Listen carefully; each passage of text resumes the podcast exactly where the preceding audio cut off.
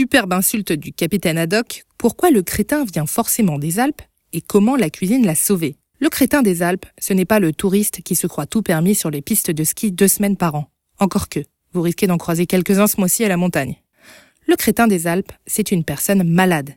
Mais au 19e siècle, on ne sait pas encore de quoi ni comment le soigner. Retard mentaux et physiques, coups enflés, goitres disproportionnés, les souffrances sont rejetées par leur famille, exposées comme des bêtes de foire et servent de cobayes. Au 19e siècle donc, le nombre de cas en France et dans le reste de l'Europe est inquiétant. Napoléon III exhorte la communauté médicale et scientifique de se pencher sur ce phénomène devenu question de santé publique.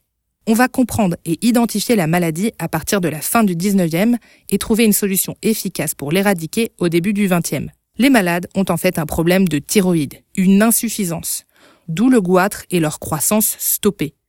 On appellera cette maladie le crétinisme. Et les scientifiques se rendent compte d'une chose. Ce sont les populations éloignées de la mer, souvent reculées dans les montagnes, qui sont les plus touchées. Une carence est alors pointée chez elles, c'est le manque d'iode, indispensable au fonctionnement de la thyroïde, elle-même indispensable au fonctionnement de notre organisme. Une thyroïde qui ne va pas bien et c'est tout le corps qui flanche. Pour remédier à ce manque d'iode, les Suisses ont une idée de génie. En 1922, ils décident d'enrichir le sel de cuisine en iode. Et ça marche.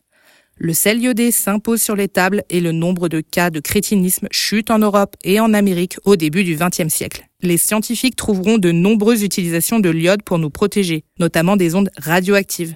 Après la catastrophe de Tchernobyl, on donne des cachets d'iode pour empêcher une contamination trop importante. L'iode est donc essentiel pour nous. On trouve cet oligoélément en bonne quantité dans tous les produits de la mer, algues, huîtres, poissons, crustacés, mais aussi dans les œufs, les laitages et certains fruits comme l'ananas, les myrtilles ou encore les mûres. Les quantités sont faibles, mais bien présentes. Donc n'hésitez pas à toujours rajouter votre petit grain de sel.